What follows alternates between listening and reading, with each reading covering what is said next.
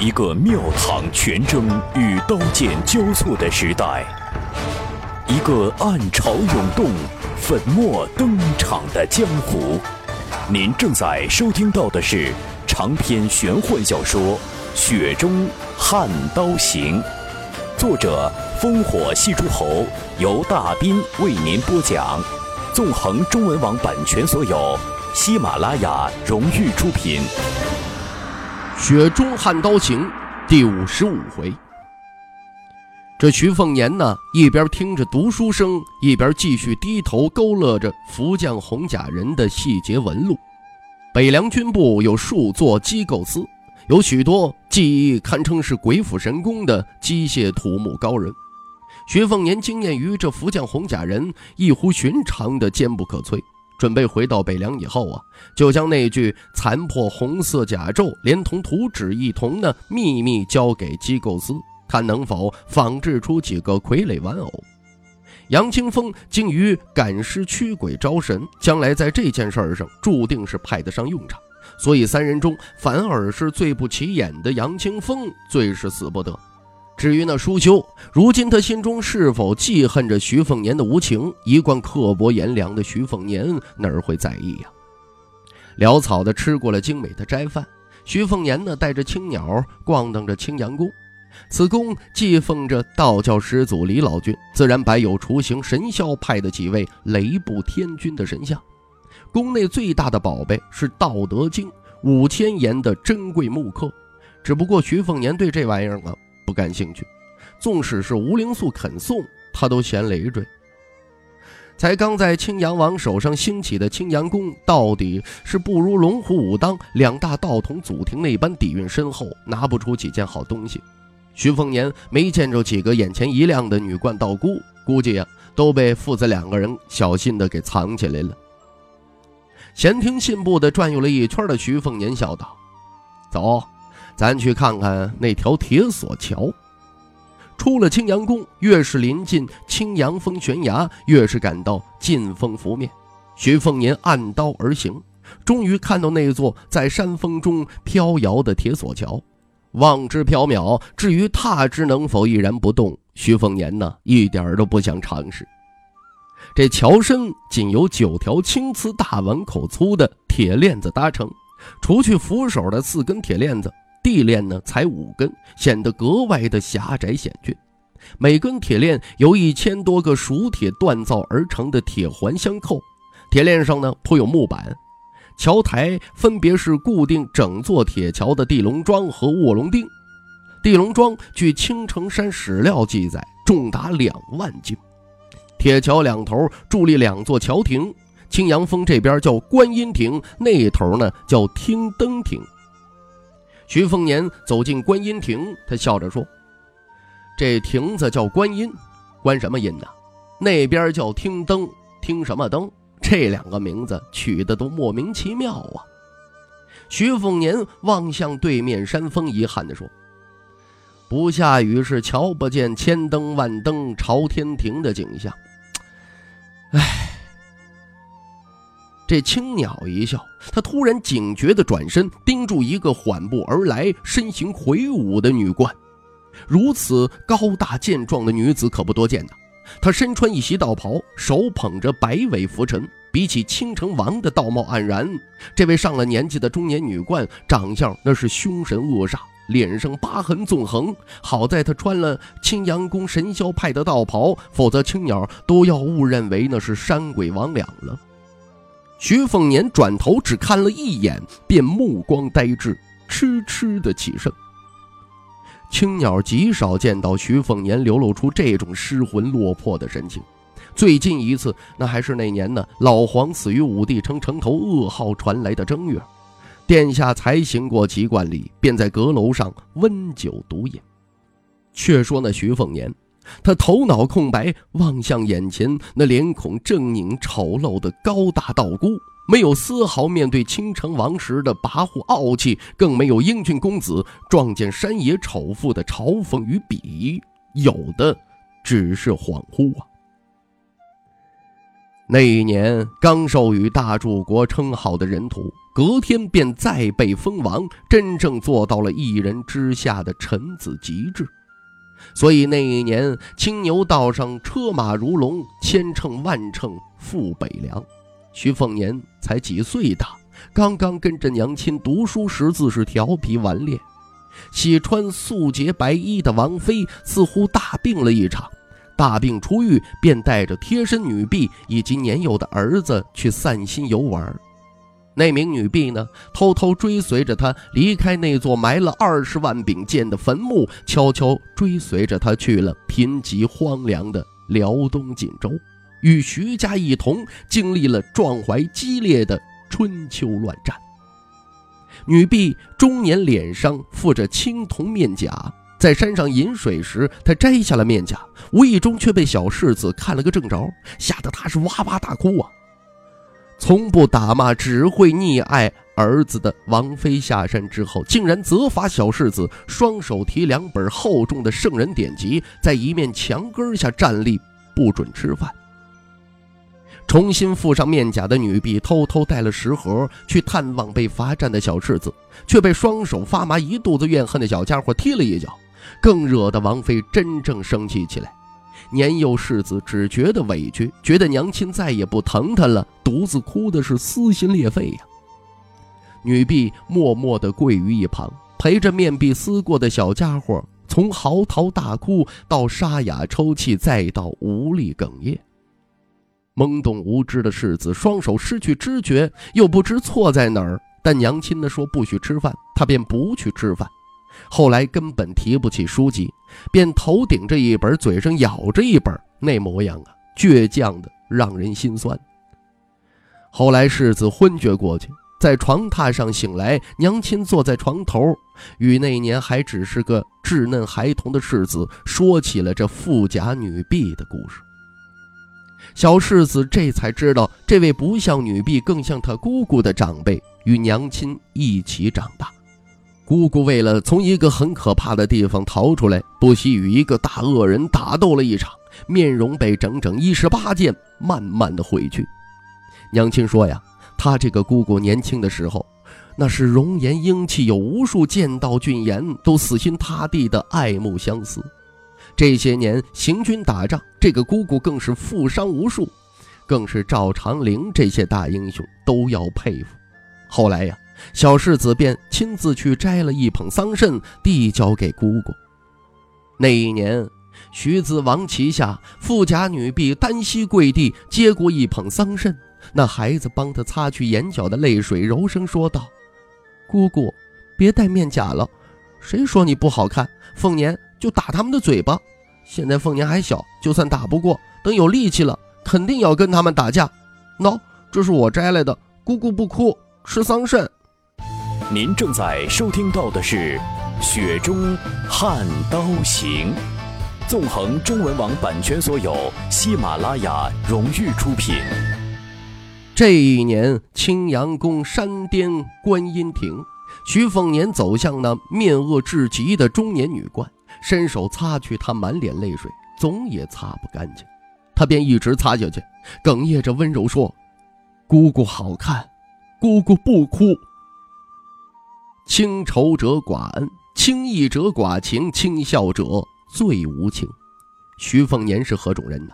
北凉无数花魁说他多情，认可了金玉其外；世子书生众口一词说他无义，断定了败絮其中。徐凤年早就不去理会这些闲言闲语，此时只是陪着不在富甲的赵玉台走入观音亭坐下。不知为何，做了青城山女冠道姑的她，身材比徐凤年还要魁梧。两人肩并肩坐在一起呀，有些滑稽，像是徐凤年在小鸟依人。徐凤年无法掩饰满心的欢喜，他望着姑姑。富甲女婢赵玉台，吴家剑种上一代年轻剑冠的剑士。剑士啊，便是年幼被挑选出来的外姓人。与主人一同长大，悉心的栽培，一生一世为主人喂剑养剑，直至最终葬剑的沉默角色。剑士在主人成年以后，只负责呀砥砺剑心剑道，并不需要为主人赴死。甚至这还被吴家剑种严令禁止，为的就是怕吴家剑士有恃无恐，于上乘剑道修行有害而无益。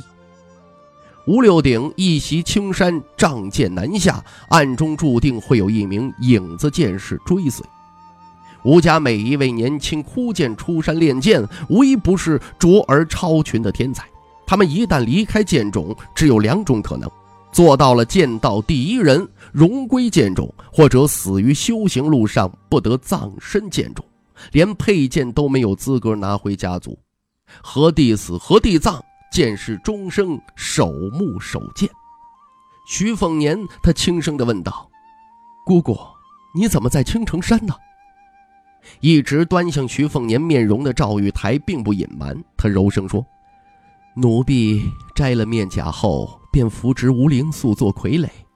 大将军需要这青城山，变作一座死山空城，隐匿驻扎下六千人的甲士，以备后患。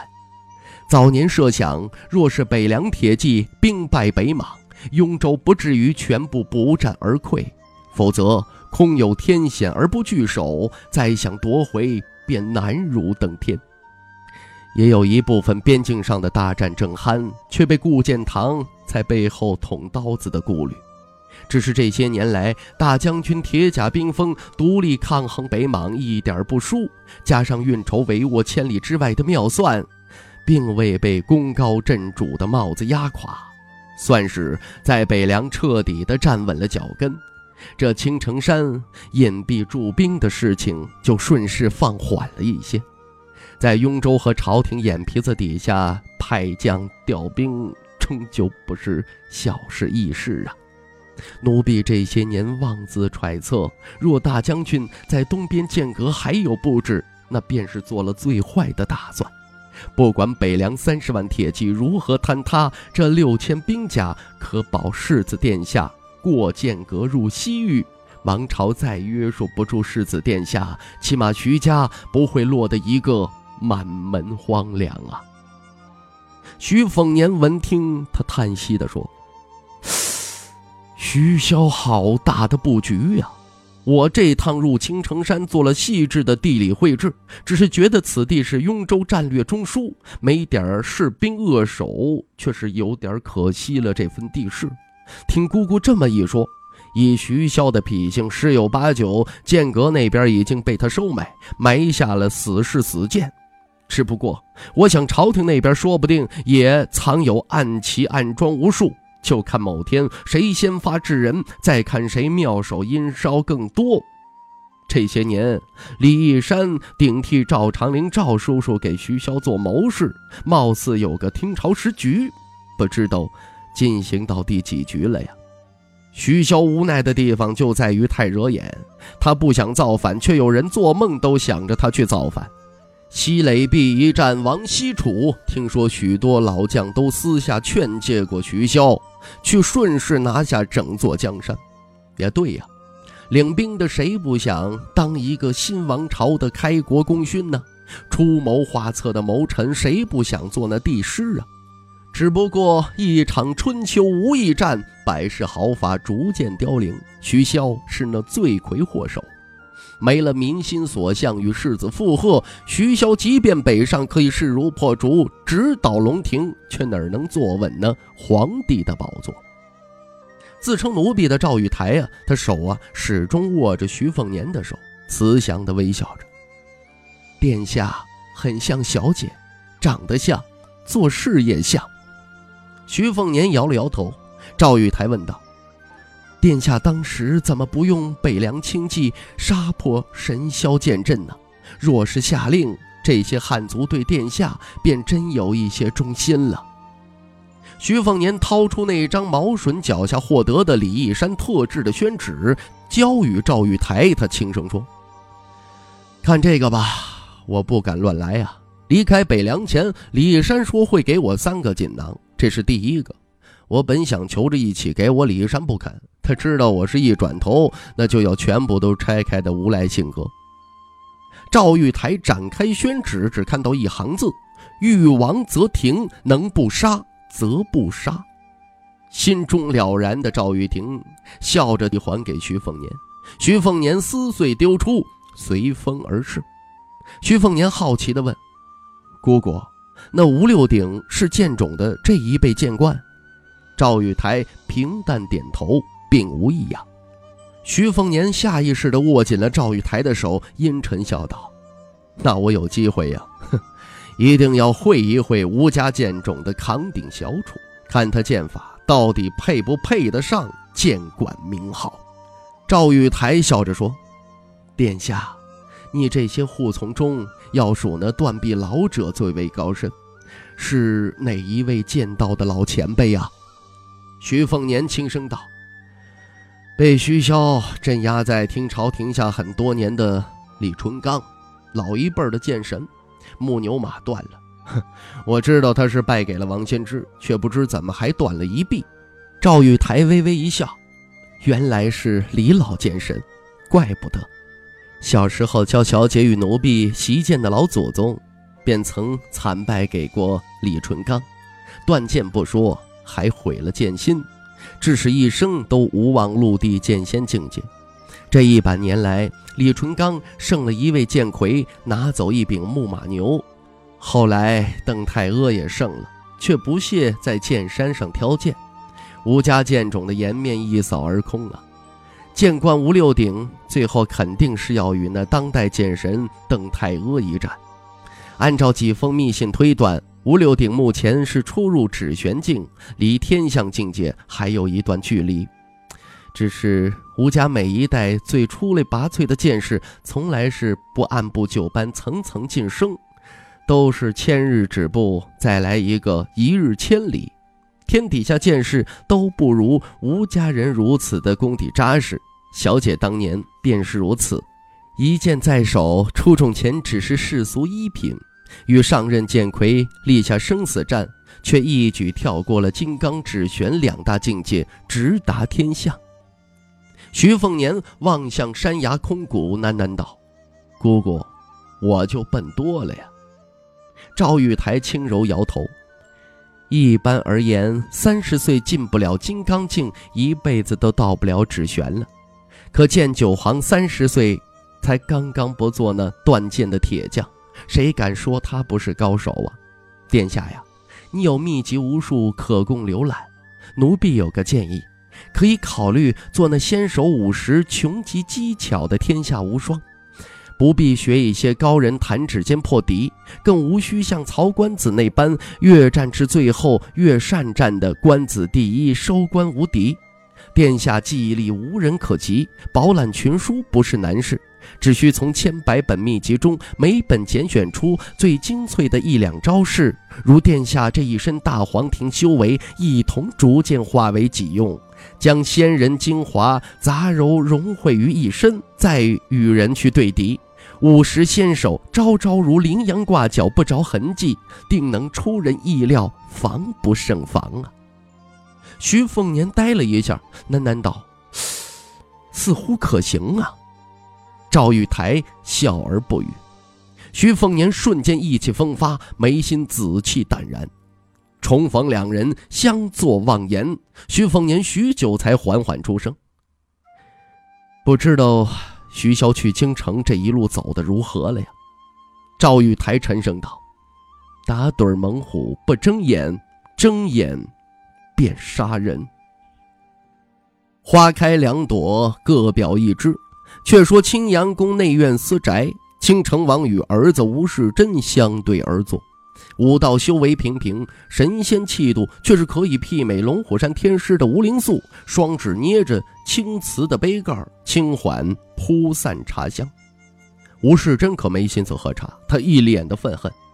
吴灵素喝了口茶水，笑道：“恨上那个比你还傲气的世子殿下了。”吴世贞咬着牙说。我只恨自己手无大权，不恨那徐凤年。相反，我倒是佩服这个北凉王的儿子，哪里是无良的纨绔，分明是装蒜示弱的行家。梁雍泉三州都被他与人徒的演戏给蒙蔽了。吴灵素点头道：“这事儿啊，你知我知就好，不要与人说起。”看清这一点的，自然早已看清，不需我等去提醒；没有看清的，都是些说不上话的局外人。你说了，只是被当个笑话。我们父子既然行事比人低，那就得有低头的耐心。这不是孬，是识时务，是真的。为父创下神霄派，被龙虎武当几大祖庭视作天大的笑话。可几百年后，谁抬头，谁低头，谁敢说知道啊？粗略钻研龙虎武当当初的历史典故，便知道他们的祖师爷比我这青城王可要寒碜百倍。为父好歹被封王，独占了青城的洞天福地。但这份不小的家业，想要传承十代百世，与其他道教祖庭一争高下，还得看你能否率先担起重任呢。原本与你喝茶，只是怕你只顾着惦记那徐凤年，误了我神霄派的百年大计，想劝解你一番，能否听进，则看我青阳宫的造化。现在看来啊，是为父多虑了。我儿果是能成大事业的人，是真的。不妨与你说实话，你若是格局仅限于一山一宫，我便打定主意不让你下山闯荡了。下了山，去了京城，也是白费。吴世贞闻听，微笑道：“爹，这一趟来便是想求你答应，让世贞去京城。”吴灵素低头喝茶，如此甚好。吴世贞询问道：“那我们该如何与徐凤年交往？老死不相往来，如果不是，那如何把握尺度啊？”听众朋友，《雪中悍刀行》纵横中文网版权所有，喜马拉雅独家出品。